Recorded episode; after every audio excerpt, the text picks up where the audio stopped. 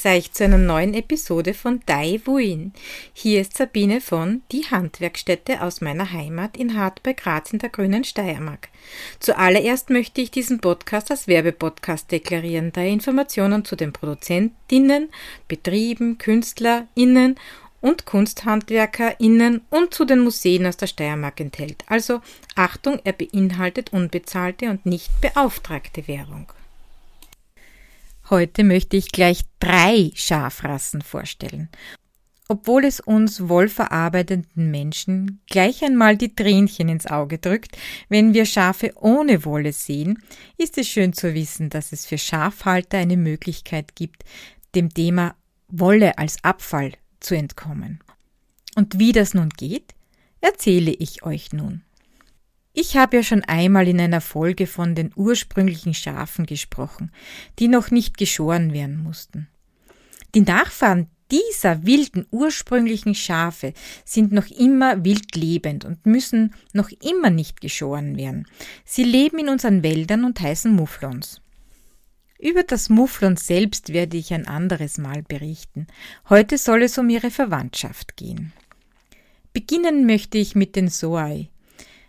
Sie stellen eine Besonderheit dar, denn sie sind wahrscheinlich die älteste Hausschafrasse und sie sind in der Zuchtausprägung wohl in der Jungsteinzeit stehen geblieben. Also wie? Die Soai sehen noch so aus wie in der Steinzeit? Ja, denn dazu gibt's eine besondere Geschichte und die geht so. Zwischen 5000 und 3000 Jahre vor Christus hätte es ein Schiffunglück gegeben wodurch diese Schafe auf das St. Kilda Archipel, das liegt circa 70 Kilometer vor der schottischen Küste, auf den äußeren Hebriden. Also diese Schafe kamen nun auf diese Inselgruppe. Und wenn's nicht wahr ist, so ist's eine liebe Geschichte, oder? Aber bestätigt ist, dass diese Schafe um diese Zeit auf diese Inselgruppe gelangten. Von da an lebten sie isoliert mit sehr wenigen Einkreuzungen und veränderten sich eigentlich nur durch Auslese, ganz nach Darwin. Anfang des 19. Jahrhunderts wurden sie nun aufs Festland gebracht, wo sie in Parks leben durften, und von diesem stammen nun unsere Soai ab. Das Wort Soai bedeutet eigentlich Schafsinsel und stammt aus dem altnordischen Soidoi. Die Soai ähneln nun vom Aussehen her den Mufflons, sind kleinwüchsig und schlank, haben aber im Verhältnis lange Beine und einen kurzen Schwanz, sind dunkelbraun, nur der Unterkiefer, die Kehle und die Flecken über den Augen sowie dem Bauch und Spiegel sind weiß oder hell. Es gibt auch welche mit Abzeichen oder mit weißen Flecken. Das Haar ist zwischen drei und fünf Zentimeter und wird nach dem Winter abgestreift. Es ist eben keine Schuhe nötig.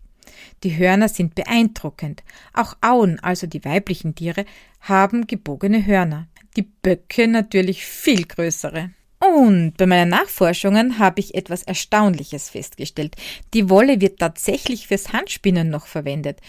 Wir bewegen uns im Mikronbereich zwischen 9 und 48 was ein erstaunlicher Range ist. Im Bradford Count bewegen wir uns da zwischen 44 und 50. Also ich werde das nächste Mal fragen, ob ich die Wolle einsammeln kann und euch dann davon berichten. Über die Soy gibt's noch einiges zu berichten. Ich stelle euch die gefundenen Links in die Show Notes. Die zweite Schafrasse, die ich euch heute vorstellen möchte, ist das Dorpa-Schaf. Diese Rasse wurde in den 30er Jahren in Südafrika gezüchtet und der Name Dorpa stammt aus den Anfangsbuchstaben der für die Zucht verwendeten Rassen. Also das Dor für das Dorsethorn und das Per vom Blackhead Bersian. Die Dorpa entwickelten sich so gut, dass sie nach den Merinos als zweithäufigste Rasse in Südafrika gehalten werden. Das Dorpa-Schaf ist größer als das Soai ist weiß mit einem schwarzen Hals und Kopf. Sie haben ein mischwolliges Vlies, das nach dem Winter abgeworfen wird. Diese Wolle kann aber nicht versponnen werden. Sie haben kein Horn und werden vor allem wegen ihrer guten Milchleistung und für die Fleischproduktion gehalten. Die letzte Schafrasse für heute ist das Kamerunschaf, das vom westafrikanischen Zwergschaf, dem Chalonke, abstammt.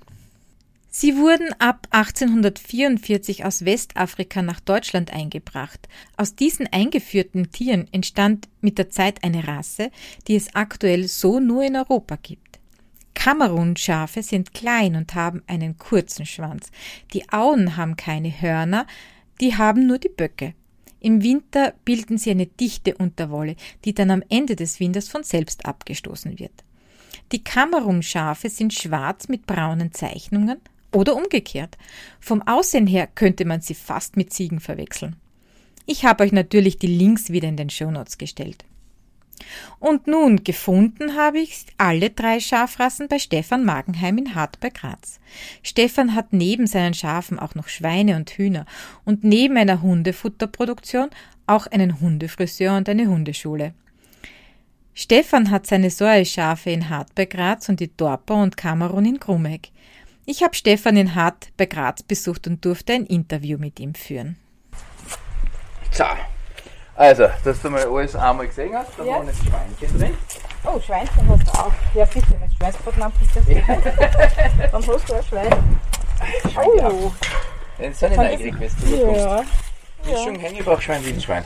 Ah, ich habe mir gedacht, Margalitza. Ja, ja, fremde Menschen, ja. Fremde Menschen sind doof. Wir wissen, ja. fremde Menschen sind doof. Außerdem sind sie dafür verschlafen. Schau, die kommen auch mal so viel Bett. Ja, die haben da äh, zum Einigen, dann ja. haben sie da unten ein Haus und dort können sie durchgehen. Obwohl sie sich hauptsächlich da herum aufhalten. Da wo, ich weiß nicht, wie es die Schüssel bis da umgeschafft hat.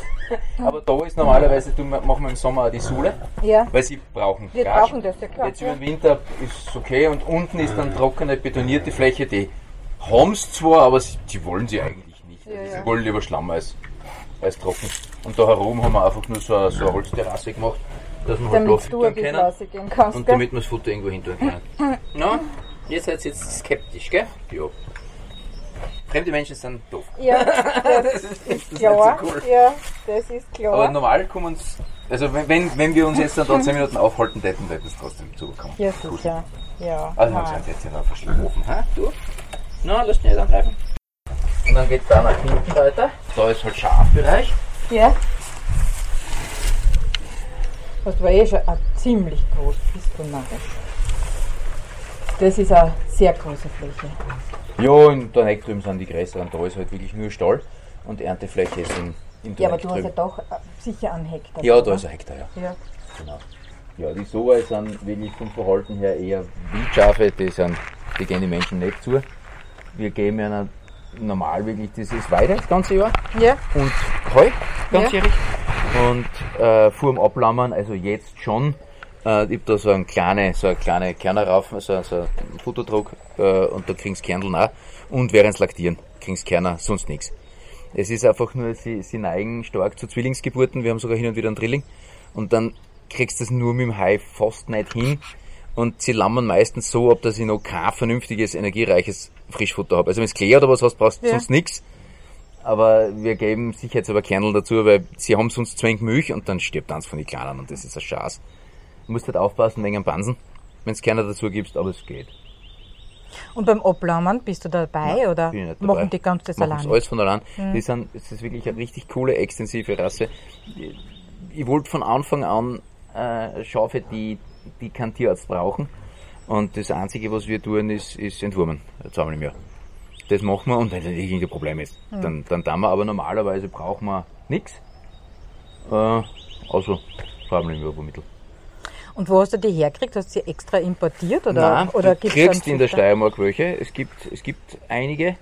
Ähm, ich habe sie aus der Zeit, wo man online noch Tiere kaufen durfte. Inzwischen haben wir ja ein Online-Welpenhandelsverbot, das so interpretiert wurde, dass man kein Tier online mehr verkaufen darf.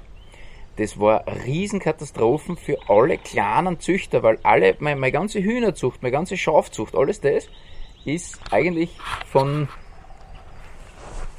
von Hobbyzüchtern. Und ein motivierter Hobbyzüchter, der sich kümmert, ist halt echt was wert. Das ist super. Und die haben auch in Österreich für die Vielfalt der, der, der Tierrassen gesorgt. Und inzwischen gibt es es viel schwieriger oder teilweise gar nicht mehr. Das ist ein Problem. Aber du bist im Zuchtverband drinnen und kannst dich dann austauschen oder bist mit, nicht? Mit den, mit den Soja bin ich nicht im Zuchtverband. Nein. Wie bist du überhaupt auf die Soja gekommen? Nachbar durchgehabt. Ah. Und da hast du gedacht, cool, also du wollt, hast vorher schon äh, Schafe gehabt, die mit Wolle waren, oder? Nein, ich habe nie Wollschafe gehabt, weil ich nie Wollschafe wollte. Weil die Wolle einfach ein Problem ist. Seit ich dich kenne, weiß ich, dass jemand sie will, aber es, außer dir will sie keiner. Ja. Und das heißt, du hast einfach einen zusätzlichen Arbeitsgang mit dem Scheren und du hast einen Rohstoff, den keiner will. Ja, und daher ist das natürlich auch, wenn es einen Scherer holen. Daher ist ja. es auch und deswegen wollte ich Haarschafe haben, weil wir die Schafe einfach wegen der Fleischproduktion haben und nicht wegen Wolle. Und äh, wie ist das jetzt mit der Wolle? Die geht einfach von sich aus ab, Die Die tun ab. sich abreiben an den Bäumen, oder? Schau da unten an, an jedem Zaunfutzel, es fängt ja jetzt schon der, der Fellwechsel an. Siehst du, der Bock hat noch ein bisschen Winterfell, das meiste ist schon Sommerfell. Siehst du die Flusen, die er noch oben hängen hat? Ja. Das ist der Rest von der Winterwolle. Okay. Also die, die Winterhaare sind jetzt im Prinzip weg äh, und die schabbeln halt überall ab, an jedem Baum, an jedem Busch, an jedem Zaun. Fliegt dann da überall umeinander. Ja, ich schau gerade, weil ich möchte mal schauen, wel- welche, welche Stapellänge die haben. Aber gut, das könnte man auch irgendwie verwerten, gell? Ja, es ist Aber halt nur schwer blöd zum Drankommen, weil Ja, sie halt genau. der Landschaft verteilen. Aber es ist sehr kurz, gell? Also Es die ist sehr kurz, Stapellänge ist, was weiß ich, ein, eineinhalb Zentimeter. Keine Ahnung. Ja, eineinhalb Zentimeter ungefähr. Aber sie ist halt, Nie interessiert, interessiert hat mich nur die Fleischqualität. ja, wie ist denn das jetzt eigentlich? Wie kannst du denn vergleichen? Also du hast ja nicht nur jetzt das Soja, sondern du hast ja auch Dorpa. Ich hab Dorpa und, Und ich hab Kamerun, genau. Kamerun, genau. Und von den Fleischqualitäten, wie sind, wie sind die unterschiedlich? Die Soa sind weit näher am Wild, also viel näher am Muffel. Äh, das heißt, du hast dunkleres Fleisch, viel röter. Ähm, schaut fast aus wie Reh. Also wenn du Reh und Soa nebeneinander liegen hast, ist es sehr schwer zu unterscheiden. Die Soa sind natürlich auch von den drei Rassen, also äh, Soa, Kamerun, Dorpa, sind die kleinsten.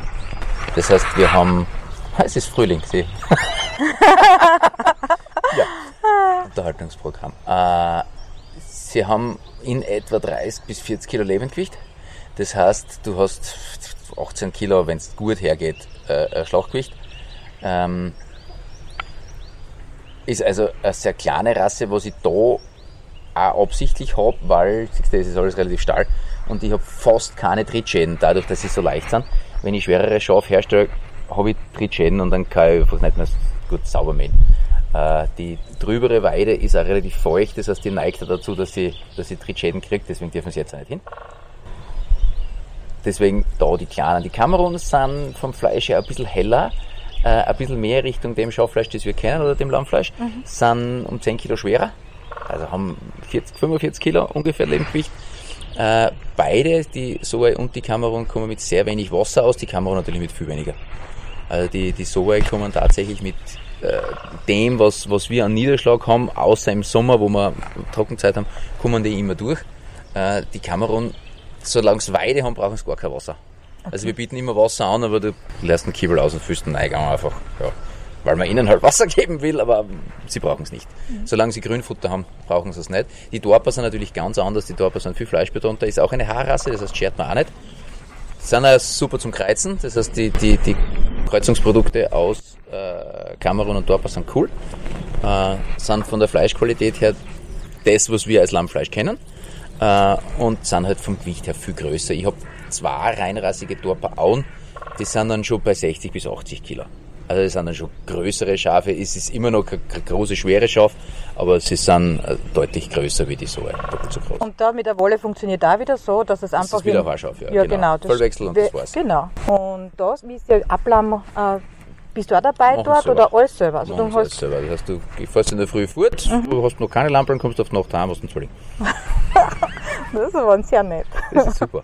Hast du schon mal ein Lamperl aufziehen müssen, Ja, oder? ja, kommt immer wieder vor, wir haben immer wieder Drillingsgeburten und für drei haben sie fast nie genug Milch. Also das geht dann mit der Flasche. Und wie bist dann mit der, mit, sehr skeptisch. ja. Und wie bist dann eigentlich ähm, zu den Dorpern gekommen? Weil wir in Dorneck äh, ein bisschen ebenere, bessere Flächen haben und wir einfach mehr Fleischausbeute wollten. Und die Soe sind wirklich sehr wild. Die sind sehr, siehst du, vom Verhalten her, das ist wie ein Rudelreh. Äh, die gehen einfach nicht zu und die Dorper sind viel leichter zum Zusammenkriegen. Deswegen schauen wir auch, dass wir in allen Herden, außer in der, weil die ist reinrassig, äh, dass wir zumindest eine Dorper Aue drinnen haben, weil die sind mutiger und werden automatisch immer zum Leitschaf und dann kannst du die Herde erführen. Sonst laufen sie davon, so wie die. Ja. Die anderen kommen zu, die gehen weg. Wenn wir jetzt dann mit ein paar Kerneln reichseln, dann kommen sie. aber nachdem du jetzt da dabei bist und fremd bist, sind ja. sie ultra skeptisch. So weit laufen sie normal nicht weg, aber Fremde mögen sie nicht. Aber du hast sie nachher auch in Österreich gekauft. Hast nicht in Österreich gekauft. Ja, genau. Mhm. Und auch die Kamerun auch hast die du. Kamerun, ja. Hast, ja. Es ist eben in der Zeit, wo viel haben noch frei verkauft oder auf allen Internetplattformen frei verkauft werden hat dürfen, hast relativ viel gekriegt. Inzwischen ist es sehr schwer. Äh, aber wir haben einen Zuchtstock. Das Problem werden wir erst kriegen, wenn wir damit genetisch irgendwann einmal anstehen, aber so weit sind wir noch nicht. Wie ist denn im Winter? Also welches von den drei Schafrassen ist im Winter am besten? Und die Soe. Ja. Die Soe sind witterungsmäßig komplett unempfindlich, kommen von einer schottischen Insel. Äh, und für die ist alles, was wir an Klima haben, immer gut. Es ist gerade im Sommer ist es einer ein bisschen warm, deswegen, ich habe überall Wald dabei. Da stehen sie eigentlich fast immer irgendwo im Wald. Äh, also diese, diese Waldränder. Ja, wo bei sie dir ist ja wirklich alles tagsüber hinlegen. voller Bäume. Ja, gerade ja. diese Randzonen, die sind ja. halt ideal, dafür habe ich auch dort keinen Dschungel. ich habe nicht einmal mehr Dornen. Also Soe und Kamerun sind beide super beim Vernichten von Brombeer. Äh, Kamerun noch besser, die fressen alles, egal ob Stacheln hat oder nicht.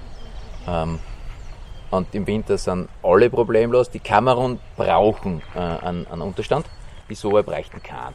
Die gehen also nur aus Bequemlichkeitsgründen in der Nacht einlegen, weil da Heu ist. Sonst war es ja nicht wurscht. Und die Kamerun, wie sind die im Winter? Sind auch problemlos, sind aber wirklich äh, kälteempfindlicher. Das heißt, wo die Soja noch lang draußen bleiben, gingen die Kamerun schon freiwillig ein. Es, wir sperren nie ein, außer beim Ablammern, wenn es Schwierigkeiten gäbe oder wenn es irgendwas abzeichnet, dann sperren wir nicht ein. Dürfen also freiwillig raus und rein. Es ist bei jedem Stallunterstand immer Weide dabei. Äh, und der Unterstand ist immer windgeschützt und eingestreut. Und die Kamerun gehen früher rein. Das ist alles. Und hast du schon irgendwann einmal ähm, Probleme mit irgendwelchen Krankheiten gehabt oder so irgendwas? Gibt es da in Österreich, so wie jetzt in, jetzt gibt es nämlich gerade in Deutschland Kuhfieber, ja? ja. Haben wir da in, in unserer ähm, Umgebung irgendwie, wo du sagst, ja, also da muss ich echt aufpassen, dass mir das nicht trifft? Magen-Darm-Parasiten ist ein Thema. Das ist etwas, wo man wirklich aufpassen muss, deswegen ist auch die Entwurmung relativ wichtig. Ähm, und ansonsten sind das größte Gesundheitsrisiko Passanten. Ja. Das Zufüttern von, ich habe in der Küche was und die Schafe wollen das, ist eine Katastrophe. Und natürlich, das hört man halt auch immer wieder, äh, dass halt jemand die Schafe nicht mag und halt dann versucht, die Schafe loszuwerden. Okay. Mit Gift, mit Zaun aufschneiden, mit Vertreiben, mit allem Möglichen. Das ist natürlich auch ein Problem. Aber Jetzt aber ja. für die, die das nicht wissen, was genau passiert mit einem Schaf, wenn sie, wenn sie fremd gefüttert werden? Der Pansen ist ausgelegt dafür, dass er Grünzeug, Gras verdaut. Äh, ein bisschen Kerneln geht, aber dann stehen wir schon an. Die Pansenbakterien brauchen Gras, um, um sich gut entwickeln zu können. Und wenn es dann da Fremdstoffe reinkommen wie Fehlgärungen im Pansen, und im schlimmsten Fall kann das zum Tod führen. Also die blähen sich dann auf? Die blähen sich auf. Das, wenn man es rechtzeitig erwischt, kann man es über den Tierarzt im Normalfall, das sind Koliken, kann man es kann über den Tierarzt im, im Normalfall dann noch in den Griff kriegen. Wenn man es zu spät sieht, und bei, gerade bei den Tieren, die, die, die siehst du ja einen halben Tag nicht, weil sie irgendwo hinter einem Busch stehen oder im Wald. Äh, und sie, wenn es ihnen nicht gut geht, verstecken sie sich. Das heißt, dann siehst du das noch weniger. Und da ist dann das Problem, wenn die Kolik kriegen und du siehst sie nicht, dann, die, meine Rassen überleben Koliken auch relativ gut. Die Rassen sind wirklich sehr robust.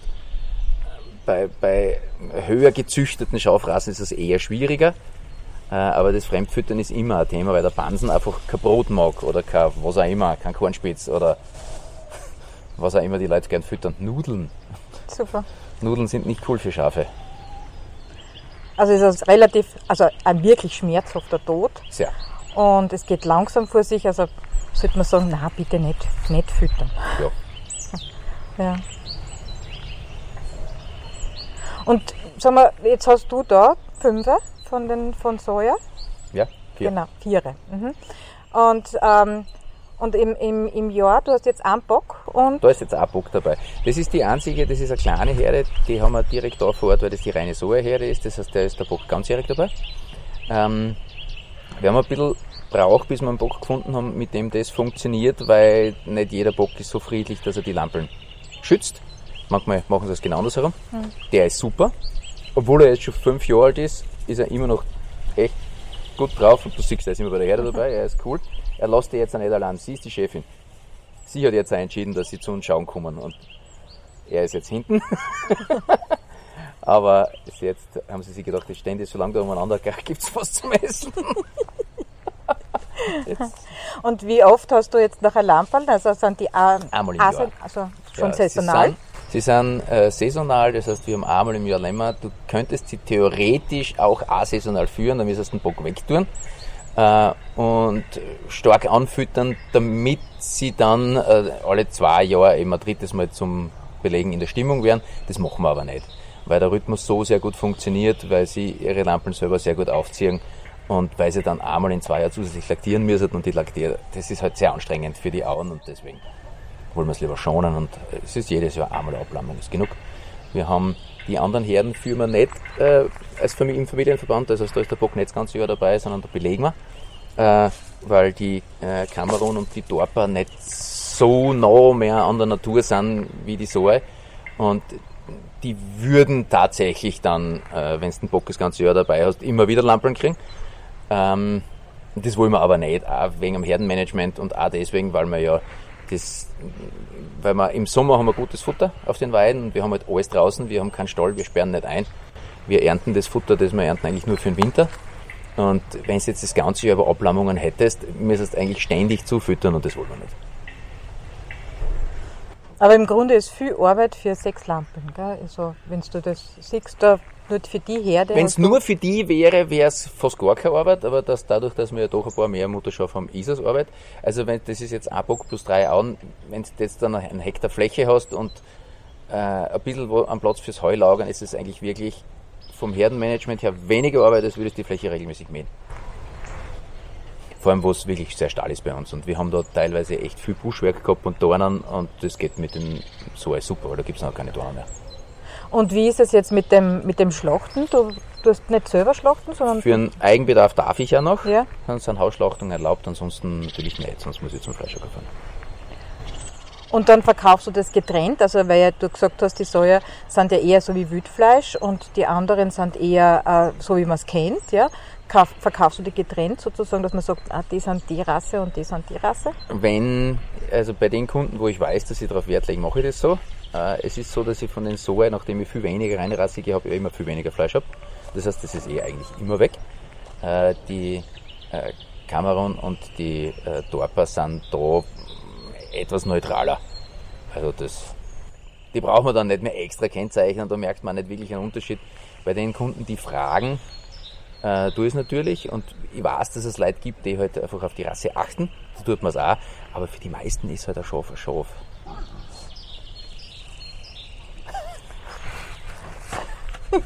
Es ist Frühling.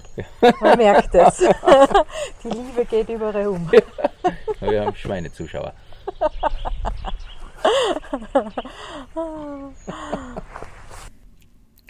Stefan findet ihr auch jeden Freitag am Bauernmarkt in Hart bei Graz, wo er das Fleisch seiner Schafe und Schweine verkauft. Fragt doch auch einmal nach den Soai oder lasst euch über die unterschiedlichen Schafrassen beraten. Ihr bekommt bei ihm natürlich auch einen hervorragenden Schweinsbraten und wunderbaren Schafsleberkäse. Kommt einfach einmal am Bauernmarkt in Hart bei Graz vorbei. Und auch ich freue mich auf ein Tratschel mit euch am Bauernmarkt. Wie immer, dieser Podcast dient eurer Unterhaltung, stellt keinen Anspruch auf Vollständigkeit und Richtigkeit. Die angegebenen Fakten werden aber von mir zum Selbststudium und zur Überprüfung mittels Link in der Description Box hinterlegt. So wünsche ich euch noch einen schönen, wolligen Tag und auf ein Wiederhören bei der nächsten Folge von Daiwuin oder die Steiermark spinnt. うん。